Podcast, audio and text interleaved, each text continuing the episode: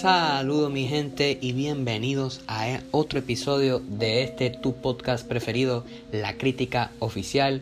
Como siempre, los ando acompañando. Mi nombre es Gadiel Maya Vélez y en este episodio estaremos hablando de la película tan y tan y tan perfecta que es Soccer Punch. Dirigida, escrita y producida por Zack Snyder. Escrita también eh, junto a Steve Shibuya y también junto a Zack Snyder en producción. Eh, tenemos a Deborah Snyder, su esposa. Este, y esta película literalmente eh, se basa en la perspectiva de esta, esta muchacha, ¿verdad? que es atrapada en una institución mental.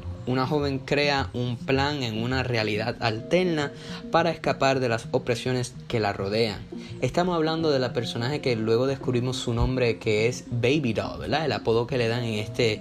Eh, en esta institución eh, para problemas mentales y de verdad es impactante. Decir que esta película es hermosa visualmente no sería suficiente para describir su potencial en contar una historia con visuales. Zack Snyder nos presenta una historia sumamente fría y triste. Es la realidad, es una historia que de verdad no hay nada de feliz, tanto en el principio como en el final, no es nada eh, cálida, amigable, eh, ni amorosa. Es, es una historia sumamente fría y triste. Lo recargo porque hay que decir las cosas como son. Utilizando la iluminación, la escenografía, los vestuarios y sobre todo la música que óyeme que es algo que de verdad le da un toque bien bien especial a esta película, la música. Todo esto crea un ambiente que distingue la realidad de la imaginación. O sea, literalmente. Eh, para aquellos que hayan visto ya Soccer Punch, saben de lo que estoy hablando.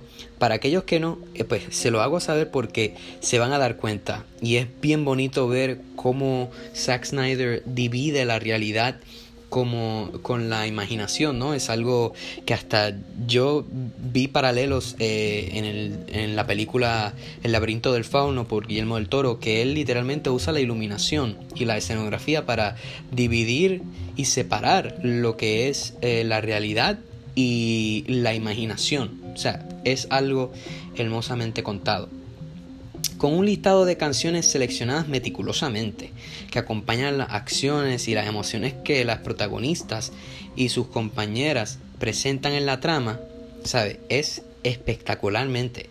¿Sabes? Cómo cada canción da en torno a un contexto eh, fantástico. O sea, literalmente en contextos que separan del tiempo y espacio. Eh, ver cómo Zack Snyder se tomó su tiempo en seleccionar esta música, una música que es espectacular y sobre todo única, cada canción es única, de verdad que es, es hermoso. Con su poderosa y muy distinguida imaginación, Snyder nos expone a una película que perdurará en nuestras mentes por un largo tiempo. Con un elenco bien seleccionado, esta película contiene una trama interesante de principio a fin que a los amantes de las tramas profundas cautivará literalmente su atención. Y es bien hermoso ver cómo, cómo, ¿verdad? Y recalco mucho en la música porque es algo que distingue eh, por completo esta película de, otras, ¿verdad? Es que literalmente eh, ya sea el tiempo, la velocidad, ¿verdad? El movimiento de cámara, eh, la actuación, este, la reacción de, estos personajes todo se basa literalmente en la música. O sea, la música es clave aquí. Y, ver cómo tanto la emoción de la música, este, la emoción que emite la iluminación utilizada en la escena eh, y la actuación de, lo, de, la, de la actriz, ¿verdad? Es sumamente hermoso ver cómo, cómo el cine puede interpretar aún lo más profundo en nuestras mentes y sin embargo lo promueve y lo expone de una manera tan bella, porque hay que decirlo como es, bella, este que de verdad en una historia tan triste y tan fría, nosotros podemos encontrar el deleite de, de la hermosura de los visuales. Bueno, mi gente, eso ha sido todo por este episodio. Gracias por permanecer en sintonía con nosotros. Nos puedes buscar en Instagram como la crítica oficial.